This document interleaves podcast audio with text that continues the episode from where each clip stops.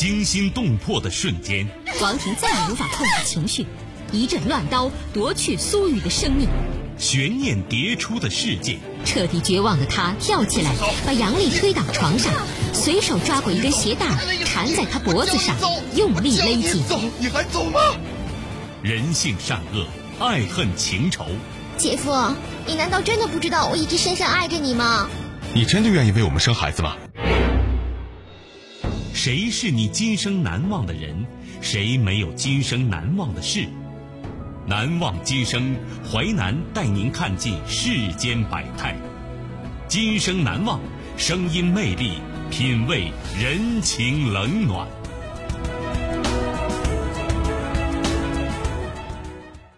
欢迎您收听《今生难忘》，我是淮南。事件回顾：时间二零一零年，地点广西，人物安家明、苏童、苏月，事件。幸福婚姻毁于狭隘。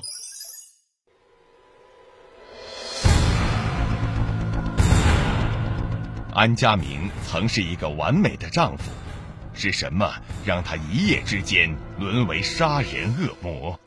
他为何要对前妻和小姨子举起屠刀呢？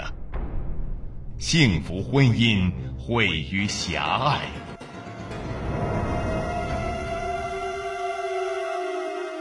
偷看 QQ。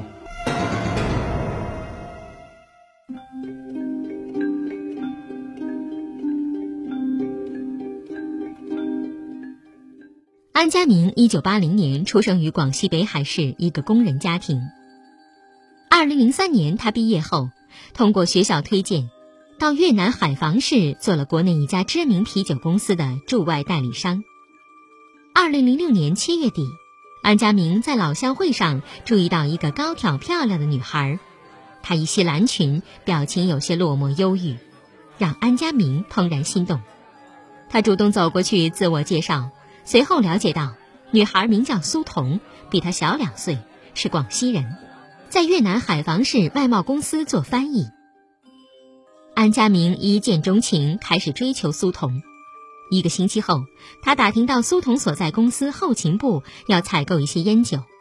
谈完业务后，他故意找到苏童办公室，说要借用他电脑查一些资料。见到老乡，苏童很高兴，笑着起身把电脑让给他用。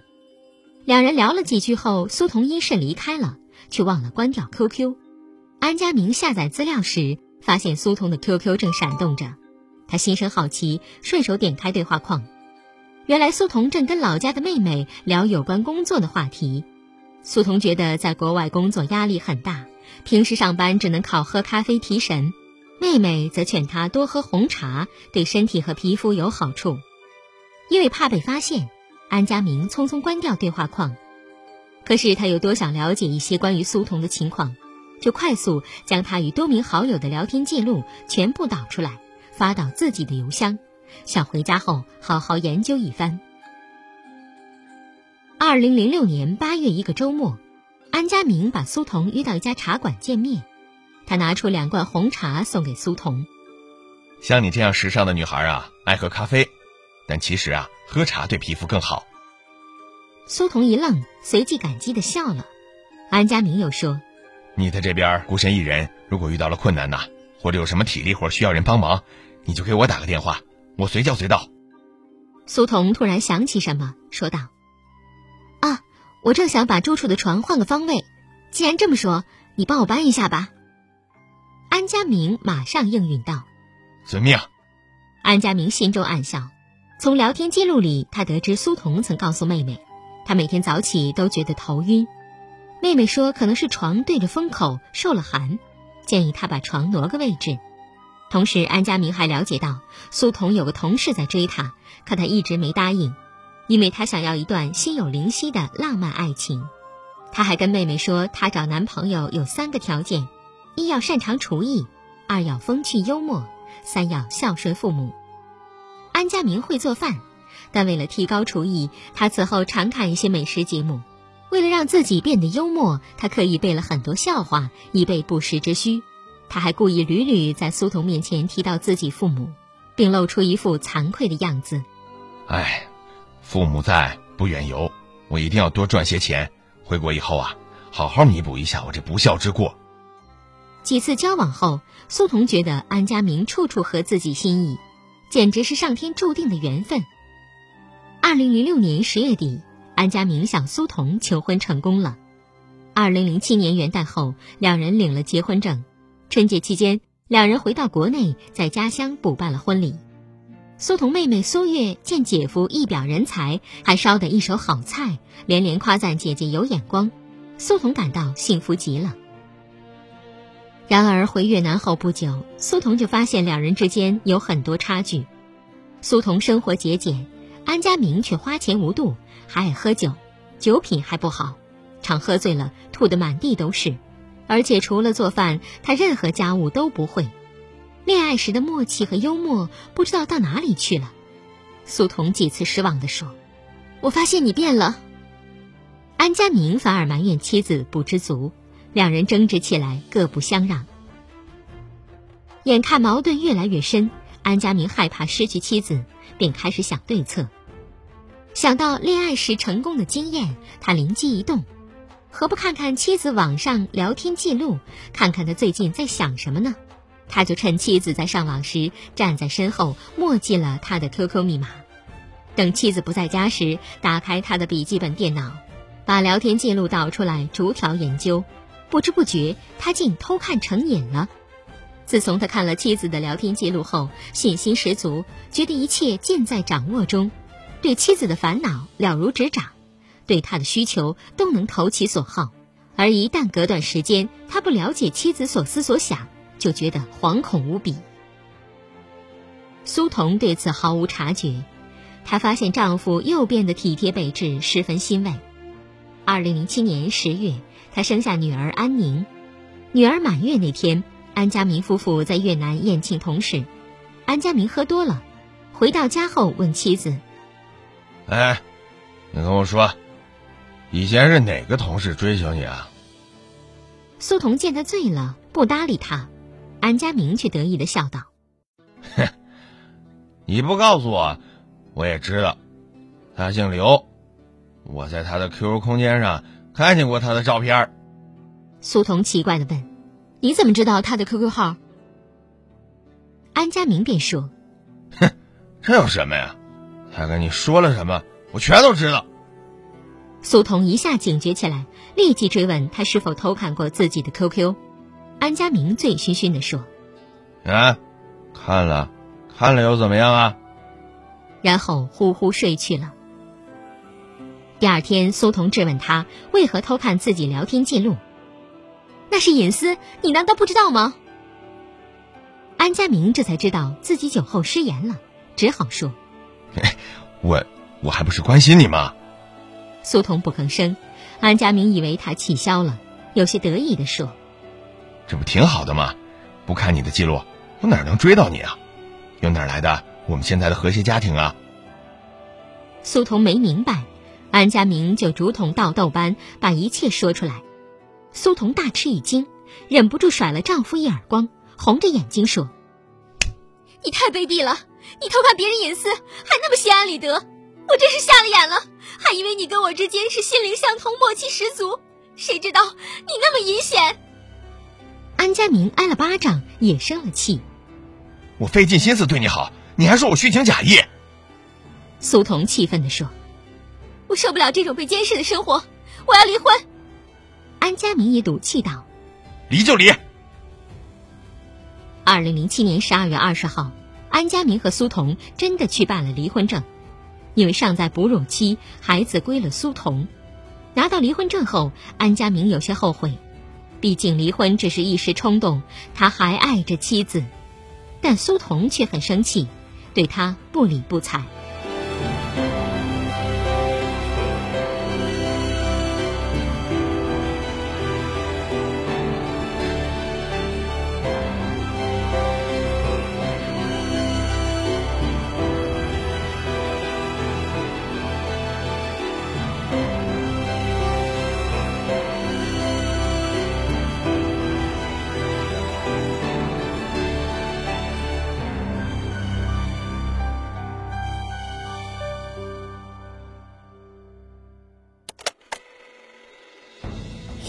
继续收听《今生难忘》，淮南带您看尽世间百态，声音魅力，品味人情冷暖。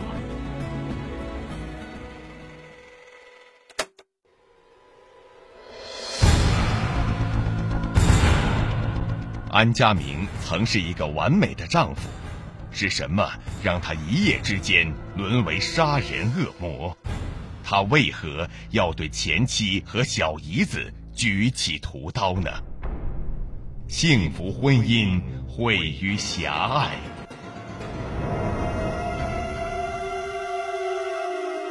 归国追爱。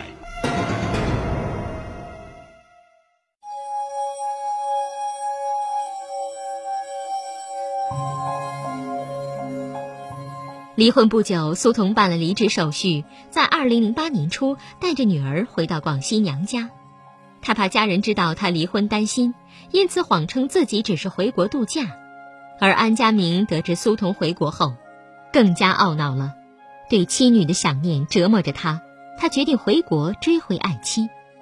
两个星期后，安家明也办了离职手续，随后他风尘仆仆赶到苏童家中。当看到苏童怀中的女儿时，他扑过去抱着孩子亲个不停，又流着泪对苏童忏悔道：“老婆，我错了，你能原谅我吗？”苏月不知真相，见姐姐冷冰冰的样子，原来你们吵架了呀？姐，你就原谅姐夫吧，姐夫对你多好呀。当着家人的面，苏童不好发作，更不好说出离婚的事实。第二天，安家明早早起来扫地做饭，说着笑话逗苏童父母开心。他这番表现又和从前恋爱时一样了，再加上父母和妹妹对他不住口的夸赞，苏童不禁有些犹豫了。当晚，当安家明再次泪流满面求他原谅时，他心软下来，同意给他一个机会，再考察他一段时间。苏童强调说：“我是为了女儿，我不想女儿没有父亲。”你以后不要再偷看我的聊天记录了，你这样做，我都不知道你哪是真心，哪是假意。安家明还想反驳说这都是爱的表现，但他怕再吵起来，就点头称是。苏童和安家明和好后，从家里搬出去，租了一套两居室房，计划开始新生活。二零零八年三月，苏童在一家外贸公司找了一份翻译工作。安家明一直没找到满意工作，就想创业，办起了养虾场。可因为对市场不熟悉，他前期投进去二十万，很快亏得血本无归。苏童没有责备他，还拿出自己的积蓄支持他。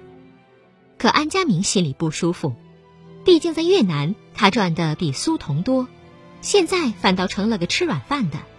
而且安家明发现苏童应酬见多，很晚才回家。于是，缺乏安全感的他多次催促苏童去补办结婚证，而苏童坚持要继续考察他一段时间。四月二十号晚上，苏童在公司加班，晚上十点，安家明去接他，想顺便看看他跟什么人在一起。刚走到苏童单位门口，就见他和几位同事并肩走出来。苏童见他有些惊讶，同事问这是谁，他说：“啊，一个朋友。”安家明一听就怒了：“什么朋友？我是你正牌老公！”说完拂袖而去。事后，安家明越想越狐疑，觉得一定是妻子有了新情况，所以才不跟他复婚的。可如何才能找到证据呢？他又想到了 QQ 聊天记录，但是苏童为了防止他再次偷看，走到哪儿都随身带着笔记本电脑，而且即使有机会，安家明也不敢动他的笔记本电脑了。安家明曾试着在别的电脑上登录苏童的 QQ，但发现密码已经修改。他不甘心，在家附近一个电脑维修铺找到一个黑客高手，花了五百元请他破译密码。那人只花了几个小时，就用木马程序成功破解了苏童的 QQ 新密码，并把一份聊天记录给了安家明。安家明逐条研究，终于找到了蛛丝马迹。年华说。你还爱他吗？打算复婚吗？秦瑟说：“我很矛盾，我的生活已经找不到过去的甜蜜了，我不能去办一个没有安全感的结婚证。”但是孩子又不能没有父亲。秦瑟就是苏童的网名，安家明越看越生气，偏执的想：原来他根本就没打算复婚，是在玩弄我的感情啊！当天他把聊天记录打印出来，晚上十一点，苏童拖着疲惫的身躯刚回家，安佳明就把聊天记录甩在他脸上：“你解释一下，跟你聊天的这个男人是谁呀？”看安佳明故伎重演，再次偷看，苏童气得浑身发抖。他愤怒地说：“这个人只是一个普通的网友，连面都没有见过。我只是偶尔说说心中苦闷而已。看来你真的是无可救药了。”你，安佳明见他恼了，干脆撕破脸皮：“我是孩子的爸爸，看一下你聊天记录怎么不行了？倒是你现在还不跟我复婚，你到底什么意思？从今以后，你的聊天记录我都要检查。”看他一副不讲理的样子，苏童更是气愤吼道：“你滚！”安家明摔门而去。第二天，苏童一到公司，就看几个同事在窃窃私语。随后，经理找他去谈话，生气的问他：“你整天闲着没事干嘛？发这种无聊的表白有什么目的？”苏童一愣，原来公司很多同事和领导都收到一份发自他 QQ 邮箱的邮件，里面有一张他和安家明和女儿的合影，底下写着：“我有老公和女儿，早已不是单身。”我骗了大家，对不起。苏童立刻意识到这是安家明干的，他气得几乎晕过去。可是面对经理的质问，又觉得太丢脸了，难以启齿，只好沉默不语。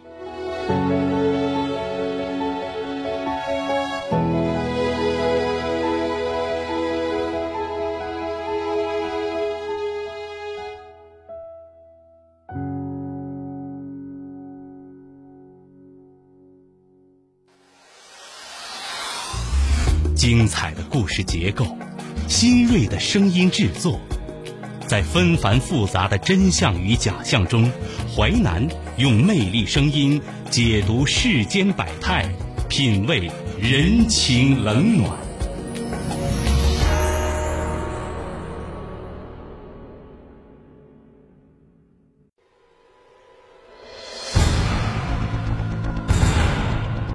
安家明曾是一个完美的丈夫，是什么让他一夜之间沦为杀人恶魔？他为何要对前妻和小姨子举起屠刀呢？幸福婚姻毁于狭隘，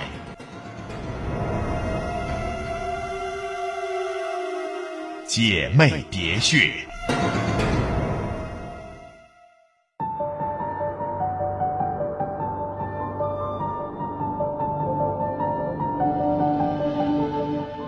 这一次，苏童对安家明彻底绝望了。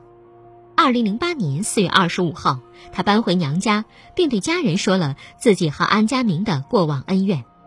苏月得知姐夫有如此嗜好，惊讶的张大了嘴：“他这样做太无耻了！姐姐，我支持你，这种男人早散早好。”而苏家二老得知安家明如此狭隘自私，还将事情闹到女儿单位，十分震惊。当场表态支持女儿和他分手。这时，安家明匆匆赶来找苏童，一进门他就感觉气氛紧张。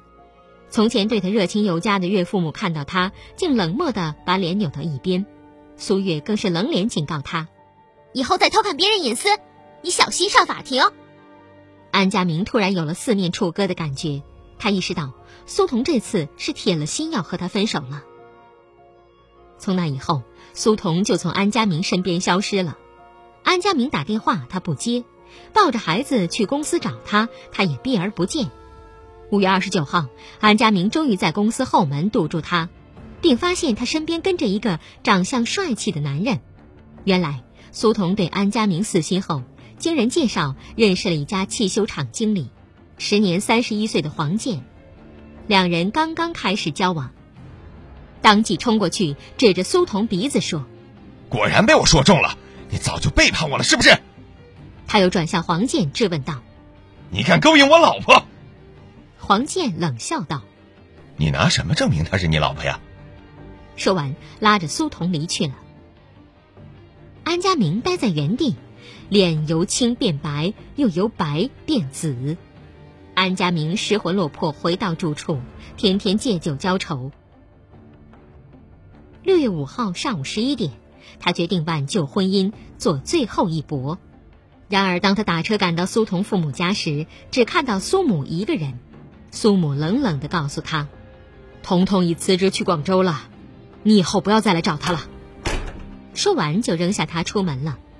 安佳明尴尬地站在屋里，突然。他发现阳台上晾着一条碎花裙子，那是他在越南给苏童买的。曾经的温情瞬间涌上心头，他猜想苏童一定还在屋里，就对他的房间喊叫，并使劲敲门。但锁着的门里寂静无声。安家明不甘心，在客厅里僵坐着。时间一分一秒过去了，一直等到下午一点，他渐渐失去理智，走进厨房，拿起菜刀，狂喊道。苏童，你再不出来，我就死在这儿。这时，苏月回了家，看到安家明歇斯底里的样子，他十分厌恶，鄙夷地说：“像你这种男人，你根本不配得到爱情。”听了这话，正在气头上的安家明把菜刀指向苏月：“你再敢侮辱我，我就要你好看！”苏月不相信他会伤害自己，毫不示弱地说：“我姐离开你真是对了。”现在追她的人比你强一百倍呢。躲在屋里的苏童听见安家明和妹妹争执声音越来越大，担心妹妹吃亏，不敢再躲下去。他看到房间角落里有把铁锤，顺手拿着推门跑了出来。看到让自己爱恨交加的苏童现身，再想到苏月激怒自己的话，安家明彻底失去理智。他抢过铁锤，不由分说对姐妹俩一阵猛锤。我叫你背叛我，背叛我，侮辱我，羞辱我！苏童姐妹很快倒在血泊之中，一阵疯狂发泄后，安佳明才慢慢冷静下来。望着倒在血泊中的两姐妹，他跪地嚎啕大哭。死了，都死了！随即拨打了幺二零急救电话。这时，苏童母亲回到家，看到两个女儿的惨状。她惊叫一声，瘫软在地。很快，邻居拨打了报警电话，派出所民警赶来，当场拘留了安家明。二十二岁的苏月被铁锤击中头部，造成颅内广泛性蛛网膜下腔出血，当场死亡。而苏童被送到医院抢救五天后，终因头部出血、颅脑损伤死亡。两个女儿同时惨遭横祸，苏童父母从此一病不起。无法从丧女的阴影中走出来，而安家明父母仿佛一夜之间苍老了十岁，他们觉得愧对苏家，更心疼年幼的孙女没了父母该怎么办？二零零九年十二月八号，广西钦州市中级人民法院以故意杀人罪判处安家明死刑。二零一零年七月二十三号，广西高级人民法院作出终审裁定，维持原判。坐在审判席上的安家明悔不当初。我现在才知道，爱一个人就应该给他私人空间。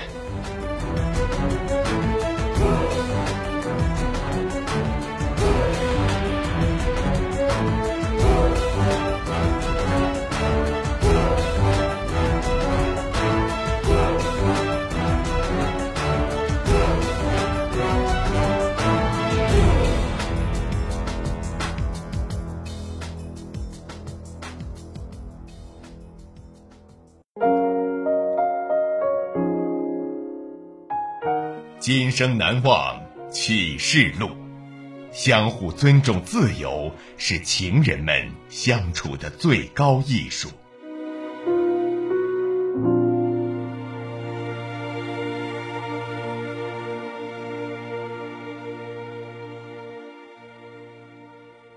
感谢你收听《今生难忘》，本节目编辑主持淮南，下期你将听到。